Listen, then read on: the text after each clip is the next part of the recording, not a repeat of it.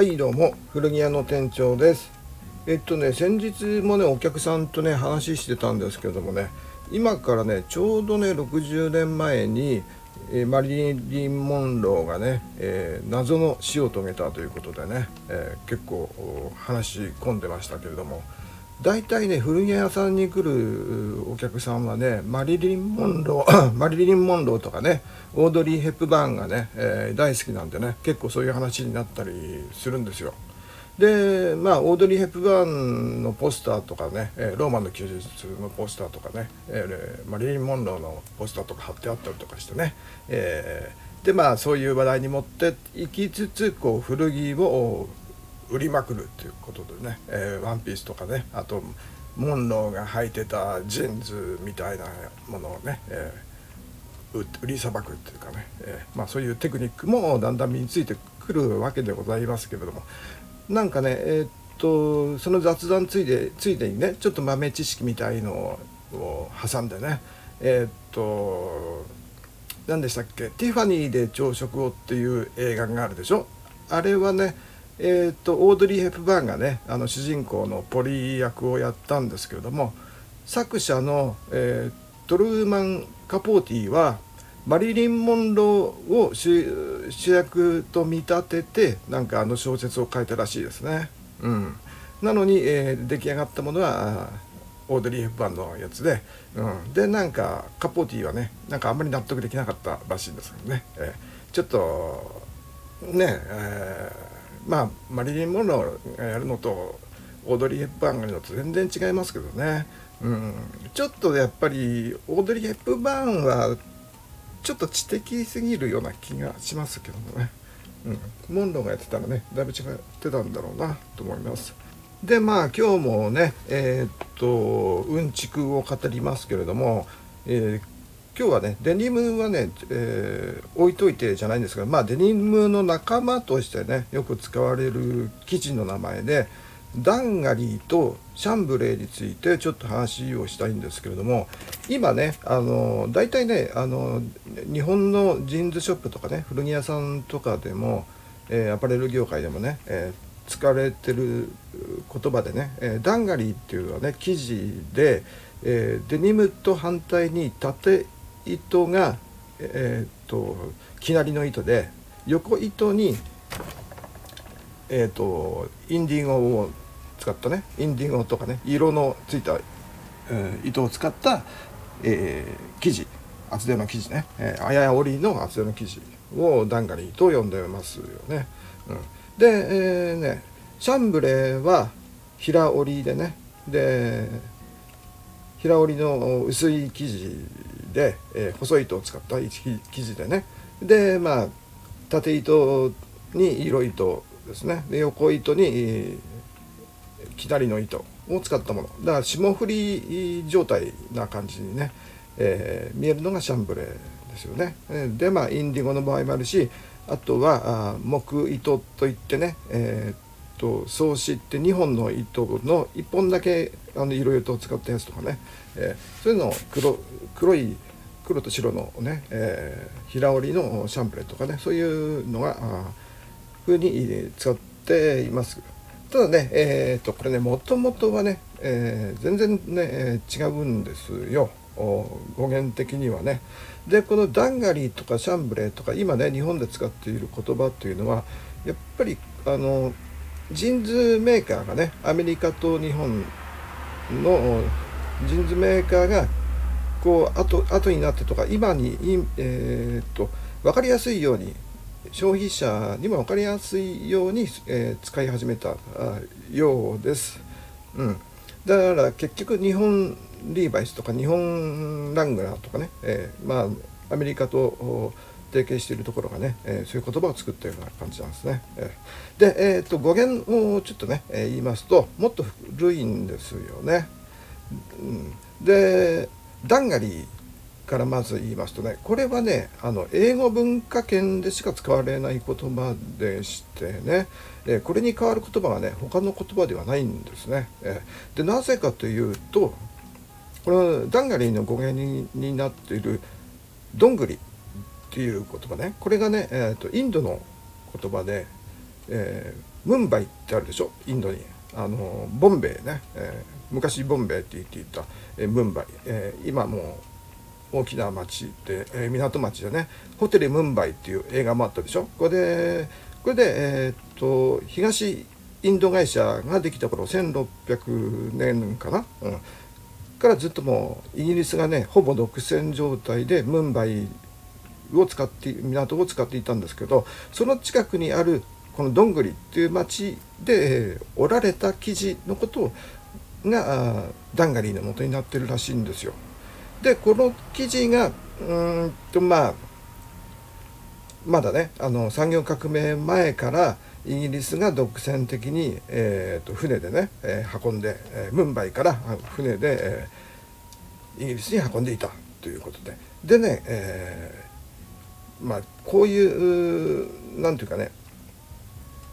デニムも含めてデニムの一種として今英語文化圏ではダンガリーっていう言葉は使われてますよね。えー、とどっちかっていうとねあのあんまり気にしてないっていうかあんまり使わない言葉らしいです。で英語アメリカ英語じゃなくてねイギリスだけで使われているイギリス英語ではね、えー、イングランドだけではオーバーオールの意味でこの胸当てのついたオーバーオールあるでしょ？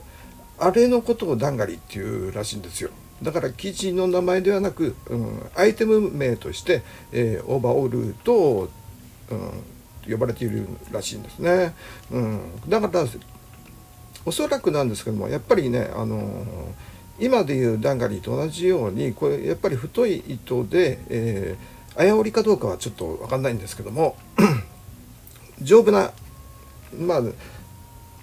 丈夫なね生地ってインドにあのカディっていうのがありますけどもああいう織物だったかもしれませんが、えー、っとおそらくインディゴで染められたものこれねあと後から染められたっていう説もありますけれども先染めじゃなくてね、うん、だからデニムと違ってもう全部、うん、同じ色インディゴだった可能性が結構あるらしいんですよ。でこれがね産業革命の時に結構あの産業革命 イギリスの産業革命のあの、イラストとかね、えー、見るとね、えー、少年とかあと、うん、まあ大人もそうですけどね釣りバンドにあのパンツねズボン履いてる姿や労働者がねああとやっぱり釣りバンドじゃなくてやっぱりオーバーオールみたいなっぽいものをねこうちょっと、今のオーバーオールほどこの胸当ては広くないんですけどねあの釣りバンドでこう釣ってるっていう感じのやつを履いてるようなのがありますんでやっぱり労働者が着るようなうん作業ズボンのことを、えー、イギリス英語で、えーまあ、産業革命の時からね、えー、英語で言ってたんじゃないか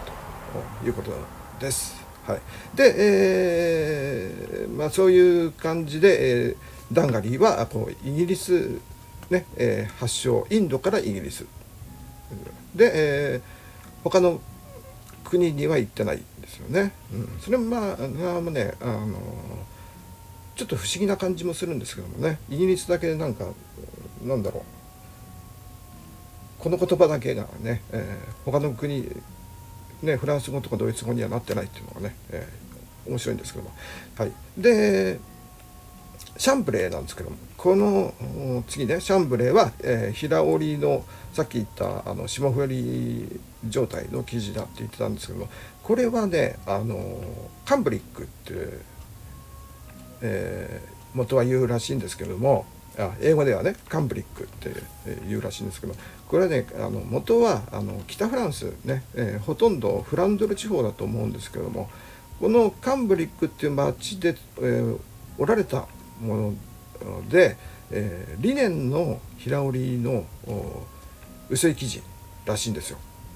ですからねあの今で、えー、日本でいうシャンブレーっていうこの色がね、えー、縦か横か、ね、色違いであの折ってあるっていうわけじゃなくて同じ色、うん、まあ白とか生成りとかね、まあ、元の色の、えー、リネンの平織りのやつで、えーカレンダー処理をしていると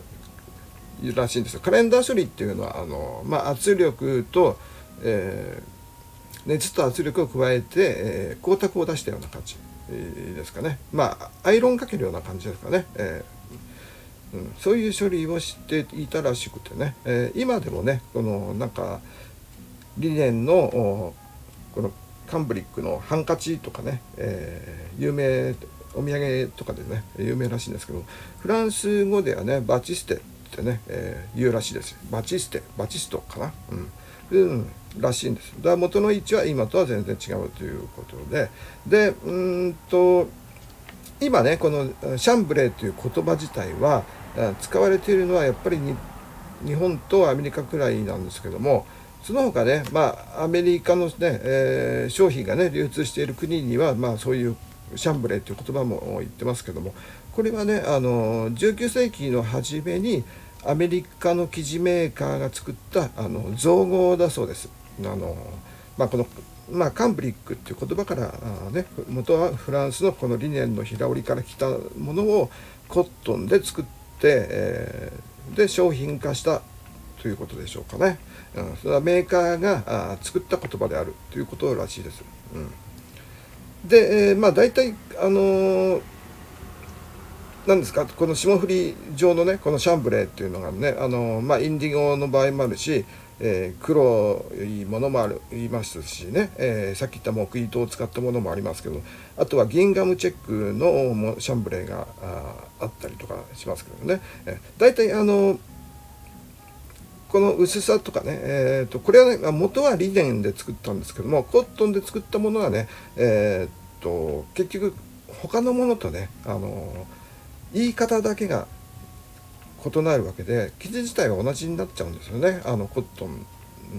のものとだからあの割とあのごちゃごちゃしちゃうらしいんですよね。だイギリスだとね18世紀だとやっぱりモスリンっていう言葉とかね、えー、英語だとね、えーあと,、えー、っとねインドのねネインソーネインスークっていうねコットンの平織りなんですけどがあったりあと日本で着てるカナキンね、えー、キャラコとかね、えー、そういうのも大体、えー、コットンで作ったものは大体同じような感じのものになるという感じでね、うん、大体同じ仲間だと思っていいです。ただ言い方が違うっていう感じで。はい。でえー、っと今日はねこんくらいにさせていただいてそれでもね結構なんですかあの細かくね、えー、言い過ぎてねここまで聞いてくれた方がね、えー、いらっしゃるかどうかはねちょっと不安ですけれどもね、えー、次回からはね、えー、っとようやくなんですけどもアメリカの歴史とかね、えちょっとねあの話してみたいなと思うんですけれどもはい、で、まあ、マリリン・モンローはあ60年前に謎の死を遂げたということですね、えー、あと60年前の8月5日8月6日ですかね。えー、っとねジャマイカがね独立した日なんですよね。独立記念日なんですよね。でこれはねその、えー、1962年の3年くらい前にまあいっかそんな話は。あの興味ある方はその辺のねあの国際事情をね、えー、知るとキューバの革命の後に、えー、キューバのキューバ革命の後にの1962年にジャマイカが、えー、独立したと。で1962年に同じ年ですね、えー、にはあのキューバ危機というね国際的な危機があった。ということともう一つねファッション的には、えー、1962年の夏というのはねあのアメリカングラフィティの年なんですよ。ジョージ・ルーカスが高校を卒業してね、えー、ちょうどアメリカングラフィティの、えー、舞台になったあというかあの時のね時期が1962年だっていうので、えー、今度ね、えー、アメリカングラフィティでみんな何を着ていたかとかね、えーと、ハリソン・フォードは何を着ていたかとかね、えー、そういうような話をしてみたいなとは思います。えー、どなたか一緒にコラボ収録してくれる人がいたら、えー、嬉しいなと思います。はい。それでは、えー、最後まで聞いてくれた方、ありがとうございます。それでは、失礼します。さようなら。